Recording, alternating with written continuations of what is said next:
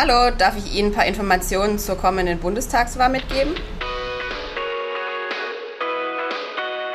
wurde die Bezeichnung queer im Sinne von sonderbar eine Adjektiv verwendet.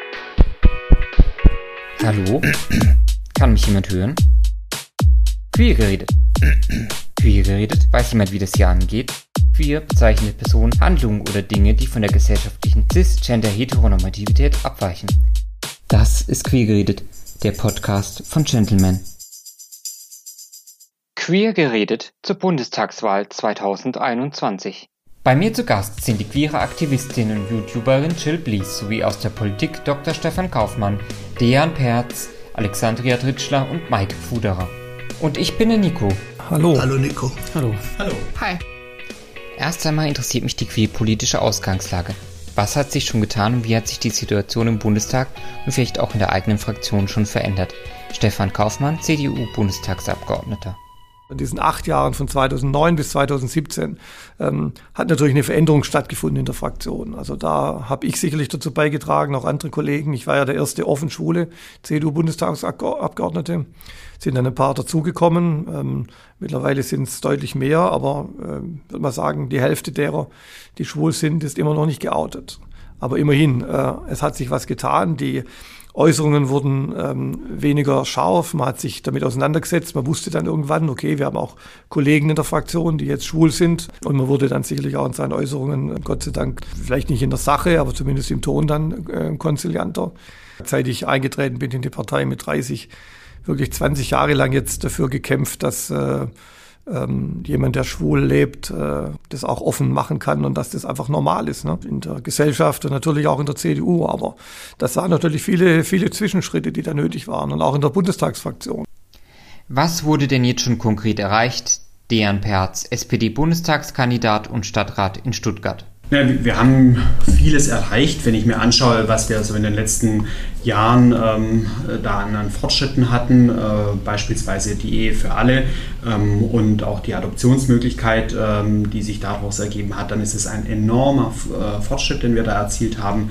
Wann wurde das überhaupt erreicht und wie lief das ab? Stefan Kaufmann. 2017, wo immerhin äh, ein Drittel der Fraktion äh, in einer namentlichen Abstimmung kurz vor der Bundestagswahl ähm, dann für die Ehe für alle gestimmt haben.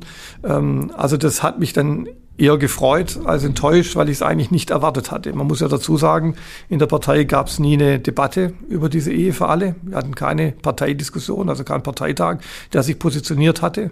Es war klar, dass die die jedenfalls die bestehende Position war gegen die Ehe für alle. Ähm, die Fraktionsführung war dagegen, Volker Kauter war dagegen, die Kanzlerin hat ein Problem. Wie Stefan Kaufmann bereits berichtete, stimmte Angela Merkel selbst gegen die Ehe für alle, aber sie hatte die Abstimmung geöffnet. Dies bedeutet, es gab keinen Koalitionszwang mehr und alle Abgeordneten aus der Regierungskoalition konnten frei nach ihrer eigenen Meinung abstimmen. KritikerInnen werfen ihr vor, dies kurz vor der Bundestagswahl 2017 nur getan zu haben, da alle potenziellen KoalitionspartnerInnen die Ehe für alle zur Bedingung für eine künftige Regierungsbeteiligung gemacht haben. So hätte sie das Thema nur aus dem Wahlkampf raushalten wollen. Manche von uns haben sicherlich trotzdem von der Öffnung der Abstimmung und dem Eintreten dieser Gesetzesänderung schon profitiert, egal wie Frau Merkel selbst abstimmte. Dejan Perz ich persönlich konnte äh, aufgrund dieser Änderungen äh, meinen Mann heiraten und wir haben jetzt eine kleine Tochter adoptiert. Also ähm, das ist richtig, richtig viel, ähm, finde ich, für was unsere Forderungen angeht. Ähm, aber natürlich sind wir noch nicht ähm, weit genug. Wie bewertest du das, Jill? Ich würde sagen, es hat sich leider in den letzten vier Jahren jetzt fast gar nichts getan, was ähm, zumindest bundespolitisch umgesetzt wurde. Warum sich nichts getan hat, erklärt sich Maike Pfuderer, Sprecherin bei den Bundesarbeitsgemeinschaften Queer, Grün und Lesbenpolitik der Grünen so. Egal wie die wählenden Frau Merkel die Farbpalette vorgegeben haben, schwarz-gelb, schwarz-rot, sie wollte nicht und die Koalitionspartner trauten sich nicht. Alexandria Tritschler, Sprecherin bei der Landesarbeitsgemeinschaft Queer der Linken in Baden-Württemberg, wirft gar vor. Es wurde von Anfang der Legislaturperiode uns schon wieder versprochen, das Transsexuellengesetz äh, zu reformieren oder gar abzuschaffen und es ist schon wieder nichts passiert. Und jetzt zur konkreten Frage, die dahinter steckt. Was fehlt uns eigentlich noch? Also was sich auf jeden Fall ändern muss, ist das Transsexuellengesetz. Das Transsexuellengesetz ähm, zwingt Personen wie mich dazu, Kleinwagenpreise hinzublättern, nur um einen Fehler im Geburtenregister ähm, anzupassen. Und das kann so nicht sein. Wir sind dafür, dass das ähm, Transsexuellengesetz, so wie es momentan ist, abgeschafft wird und in ein Personenstandgesetz aufgenommen wird. Natürlich auch so, dass sich alle ähm, medizinisch notwendigen Unterstützungen von den Krankenkassen weiter beibehalten werden. Dian. Beispielsweise finde ich es sehr bedauerlich, dass wir das Transsexuellengesetz ähm, immer noch nicht reformiert haben. Das ist ähm, überfällig und ich äh, baue da sehr darauf, dass wir in der neuen Bundesregierung dann ähm, eine progressive Mehrheit haben, die, die das endlich angeht und ähm, ein, äh, ja, eine würdevollere Variante findet als das, was ähm, heute äh, von den Transmenschen erwartet wird. Dass wir jetzt im Bundestagswahlkampf eingestiegen sind da fühle ich mich dann doch schon wie in einer Endlosschleife der Wiedervorlagen. Vieles, was wir schon seit vielen Jahren fordern, liegt immer noch unerledigt auf Halde. Manches wurde ab, schon wieder abgelehnt. Aktuell geht es uns allen, glaube ich, in der Community um den Artikel 3 des Grundgesetzes. Für mich als lesbisch lebende Frau ist natürlich die Gleichstellung der lesbischen Elternschaft mit der heterosexuellen unabdingbar. Während der nicht gebärende Elternteil in einer heteronormativen Ehe automatisch als Vater eingetragen wird, wird dieses Recht der nicht gebärenden Mutter in einer lesbischen Ehe verweigert. Sie ist nicht automatisch Mutter. Ja, als dritten ganz wichtigen Punkt, an dem was dringend angegangen werden muss, steht einfach ein neues Selbstbestimmungsgesetz, das das Transsexuellengesetz aus dem Jahr 1981 ersetzen soll. Jetzt haben wir gehört, was den PolitikerInnen noch fehlt. Wie bewertet aber eine queere Aktivistin die Lage? Das ist ähm, eine große Frage. Ich glaube, es gibt noch leider noch nicht so viel. Also klar, es gibt so ein paar generelle Sachen, an die wir uns, sag ich mal, gewöhnt haben, wie die Ehe für alle, alle in Anführungsstrichen, nicht für alle. Es gibt immer noch Issues, was das angeht. Aber was noch fehlt, ist ganz schön viel. Ich glaube, die, die wichtigsten Sachen, die fehlen, ist zum einen das, womit ich mich hauptsächlich beschäftige, ist ein Selbstbestimmungsgesetz für Transpersonen. Also im Moment gibt es ja das TSG, das Transsexuellengesetz, was ziemlich unangenehm ist, wenn man dadurch, das durchlaufen muss. Und das ist auf jeden Fall ein großes Thema. Dann gibt es so Sachen wie äh, Adoptionsrecht für zum Beispiel lesbische Frauen, wo es ja Probleme gibt, dass äh, die Mutterschaft nicht automatisch anerkannt wird. Das ist ein großes Thema. Ähm, natürlich muss viel mehr gegen Diskriminierung getan werden, viel gegen Hasskriminalität, wo wir leider immer noch viel zu viel haben. Und ansonsten ein Thema, das mir persönlich noch vor allem in der nahen Zukunft wahrscheinlich recht wichtig sein wird, ist mehr Elternschaft und alternative Beziehungskonzepte und einfach der Umgang damit, dass es das auch rechtlich ein bisschen sicherer ist und nicht wie jetzt gerade eigentlich nicht möglich ist auf einer rechtlichen Ebene. Was sind eure persönlichen Wünsche und was ist euch persönlich wichtig? Chill, please. Also das, womit ich mich am allermeisten beschäftige und wo ich auch am meisten Zeit und Arbeit reinstecke, ist, wenn es darum geht, das äh, Transsexuellengesetz abzuschaffen. Ich habe das selber gemacht, also meinen Namen und Personenstand über das TSG ändern lassen vor vier Jahren oder so. Und das war keine schöne Erfahrung. Also zum einen war es teuer, also man zahlt da schon mal mindestens 1000 Euro für, üblicherweise schon noch ein gutes Stückchen mehr.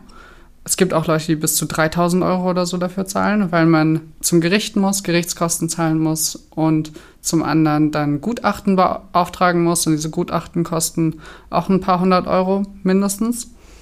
Und zum anderen sind diese Gutachten einfach, naja, die sind einfach nicht angemessen. Also ich hatte noch relativ viel Glück mit meinen Gutachten. Ich wurde hauptsächlich dazu gefragt, ob ich trans bin, wie ich mein Geschlecht so wahrnehme und dann gibt es aber auch Gutachten, die richtig übergriffig sind. Ein paar Sachen davon habe ich auch mitbekommen, dass man zum Sexleben ausgefragt wird, was man für Unterwäsche trägt. Und dann gibt es auch GutachterInnen, die möchten, dass man sich vor ihnen auszieht. Das habe ich schönerweise selber nicht er erlebt, aber es gibt es auf jeden Fall.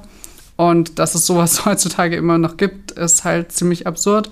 Vor allem, wenn man bedenkt, dass es nur darum geht, Namen und Personenstands, also Namen und Geschlechtseintrag zu ändern und nicht um irgendwas Weltbewegendes, was irgendwie andere Leute noch groß tangieren würde. Also es ist einfach ein riesen unnötiger Prozess, den man ganz leicht ersetzen könnte durch ein Selbstbestimmungsgesetz, das das einfach als Erklärung erlauben würde. Und gibt ein paar Parteien, die das letztes Jahr, dieses Jahr, dieses Jahr in den Bundestag gebracht haben. Also der, der Antrag ist schon länger her, aber es wurde dieses Jahr darüber abgestimmt. Ähm, und naja, da haben sich halt, ähm, haben sich halt die Große Koalition und die AfD logischerweise dagegen gestellt und leider gibt es das dementsprechend immer noch nicht. Und ja, das äh, ist, glaube ich, das, was mir gerade persönlich so am wichtigsten ist, was man auch wirklich realistisch schnell angehen könnte und in der nächsten Legislaturperiode auch wirklich direkt einfach lösen könnte, indem man diesen Gesetzentwurf entweder so wie er schon existiert, einfach nochmal einbringt und verabschiedet oder vielleicht auch kleine Änderungen macht, weil es gibt ein bisschen Streitigkeiten zwischen Grünen und FDP um ein paar Details, aber vom Prinzip her den Gesetzentwurf einfach nochmal einbringen und umsetzen. Und dann wäre das für sehr, sehr viele Leute viel, viel einfacher. Ich habe hier vieles unter dem Schlagwort zusammengefasst. Ich nenne es die queere Niederlassungsfreiheit. Darunter verstehe ich, dass die gesellschaftlichen Verhältnisse in der Stadt und auf dem Land angeglichen werden müssen. Ich denke hier an die Regenbogenfamilie, die es wie Familie, viele Familien ins Grüne zieht. Und dort eben neben Heterofamilien. Sie sind Nachbarn, die Kinder aus allen Familien gehen in die gleiche Kita, später in die gleichen Schulen und in die gleichen Vereine oder auch Kirchengemeinden. Hier darf es kein Erkämpfen von Rechten geben. Die müssen einfach selbstverständlich gegeben sein. Auch die Versetzung von eines Regenbogenelternteiles, sei es, wenn es beim Bund ist, der Polizei oder sonst einer staatlichen Behörde, wo man oft versetzt wird, oder auch wieder bei der Kirche, darf keine Rolle spielen. Es kann nicht sein, dass Leute Versetzungen und Beförderungen zum Wohle ihrer Familie abgelehnt lehnen müssen, weil es eben in der Gegend, wo die Dienststelle ist, für Regenbogenfamilien nicht so einfach zu leben ist wie jetzt in der urbanen Großstadt. Wir Grünen fordern daher in unserem Wahlprogramm einen Aktionsplan Vielfalt leben. Er soll auf Basis der vielfältigen Länderaktionspläne ich nenne hier als Beispiel unseren baden-württembergischen für Akzeptanz und gleiche Rechte für gleiche Bedingungen bundesweit sorgen. Der Weg mag noch weit sein, aber er beginnt mit dem ersten Schritt und den müssen wir mit einem Aktion Bundesaktionsplan jetzt gehen. Alexandria Tritschler. Äh, Zurzeit also äh, sind wir in so einer Phase, äh, wo, wo der Lockdown gerade gegen Ende, äh, so, so sein Ende entgegengeht. Mir ist besonders die Kulturszene wichtig, weil jetzt lange Zeit waren auch queere Veranstaltungen, das sind bei uns in Karlsruhe zum Beispiel Veranstaltungen wie Rosa Park oder das bunte Rauschen, die konnten einfach nicht stattfinden. Die komplette Kulturszene ist ähm, äh, eigentlich nicht im dritten oder vierten Lockdown, sondern immer noch im ersten. Und wir werden jetzt echt sehen, wie viel davon überhaupt ähm, diese Krise überlebt hat. Und da ist uns einfach persönlich wichtig, dass wir da dahinter sind und sicherstehen, dass uns dieser Weg queerer Vielfalt und äh, queerer Kultur einfach äh, nicht verloren geht, sondern dass wir da hinterher sind. Deswegen fordern wir, ein, das ist mir besonders wichtig, einen queeren Rettungsschirm und einfach sicherzugehen, dass Kulturschaffende, die jetzt unter den Folgen des Lockdowns gelitten haben, nicht äh, bankrott gehen, sondern weitermachen können. Weil es kann nicht sein, dass äh, wir einfach nur zwei Alternativen haben einmal, wir machen alles dicht und lassen den Leuten einfach ihren, überlassen den Leuten einfach ihren Schicksal. Und die andere Variante ist, wir machen alles wieder auf und tun so, als gäbe es das Virus nicht. Mit dem Virus kann man nicht verhandeln, aber man kann sehr gut mit der Wirtschaft dahinter verhandeln und sagen, wenn uns das wichtig ist, dass diese queere Kultur am Leben bleibt, dann sollten wir uns auch Geld in die Hand nehmen und sie retten.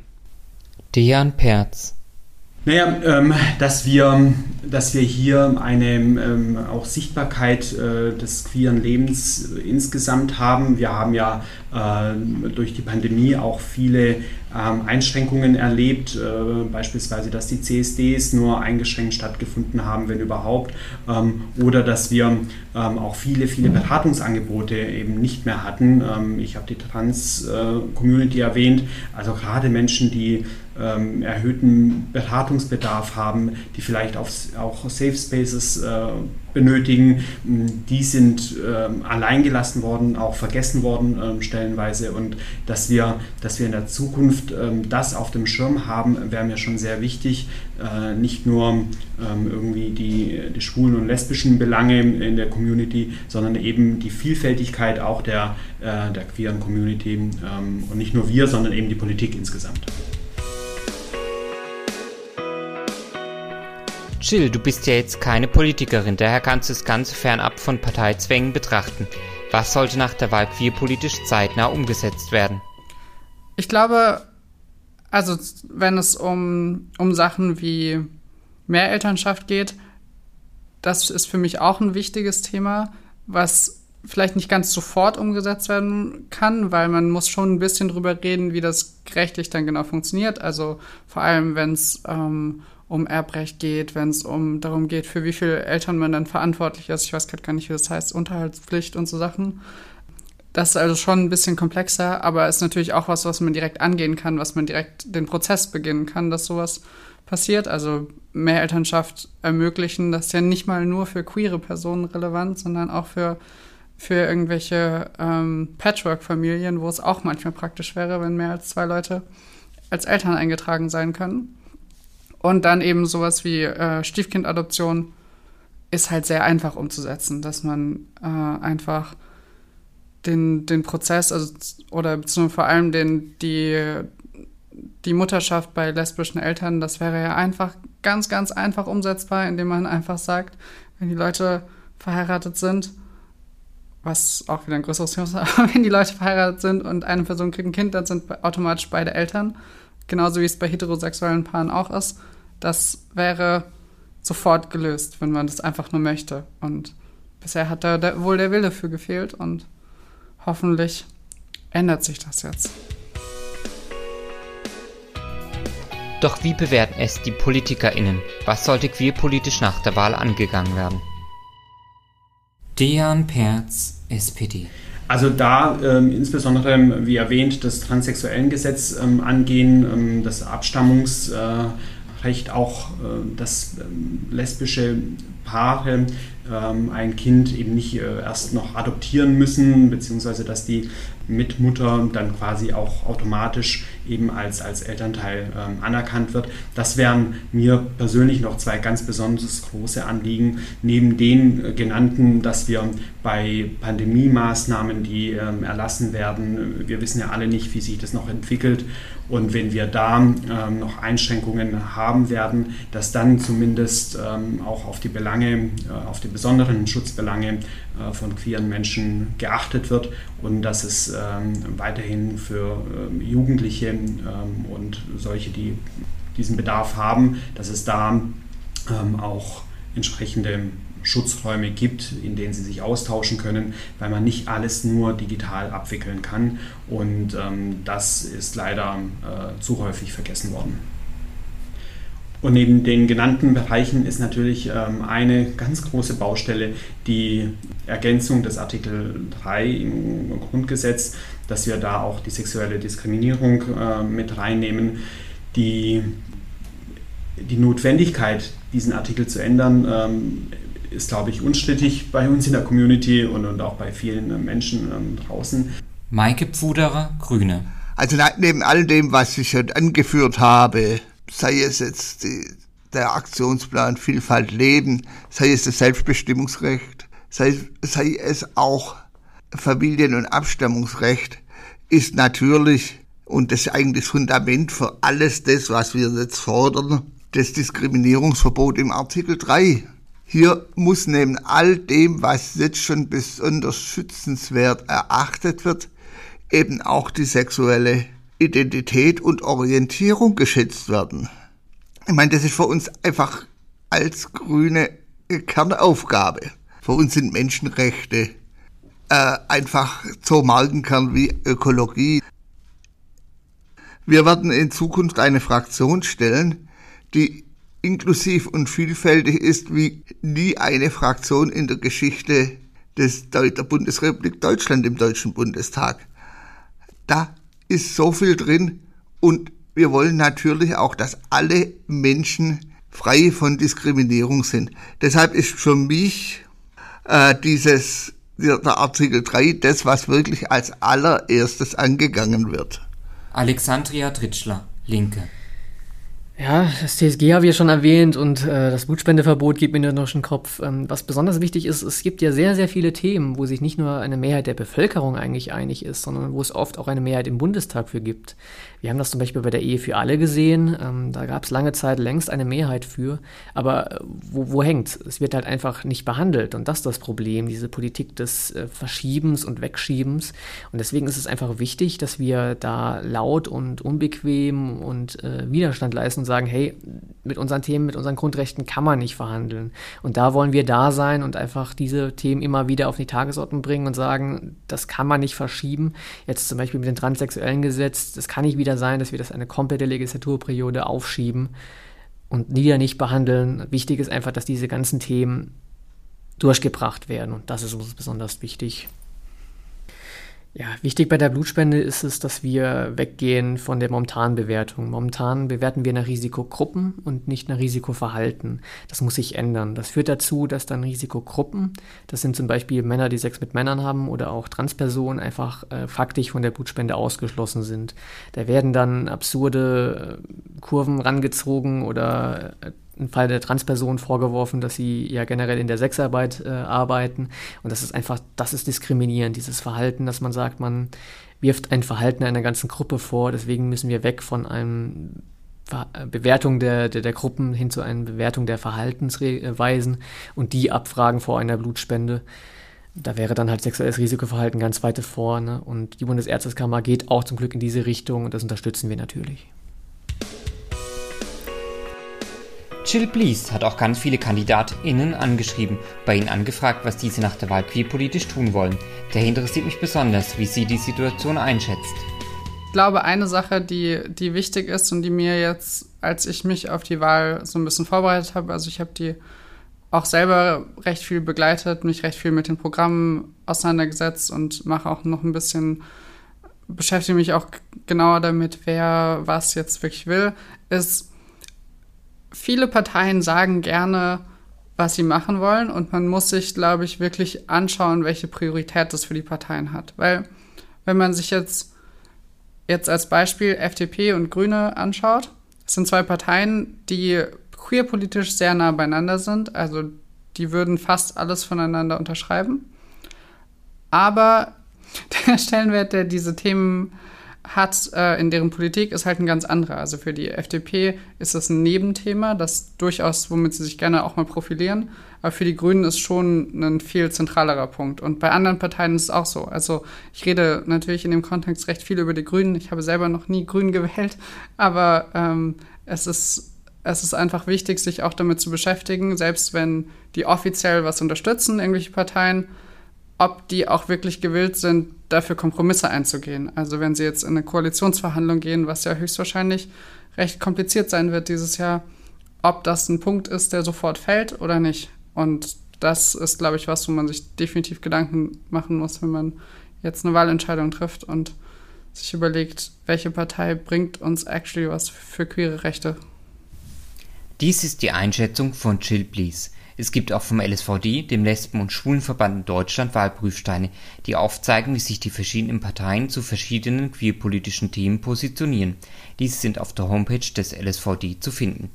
Dort ist manchmal auch gekennzeichnet, dass manche Fragen nicht ausreichend umfassend beantwortet wurden. Auch dies heißt nicht zwingend, dass die Partei dann hier dagegen ist. Auch sind die grafischen Darstellungen vereinfacht und stellen Unterschiede nicht so detailliert dar.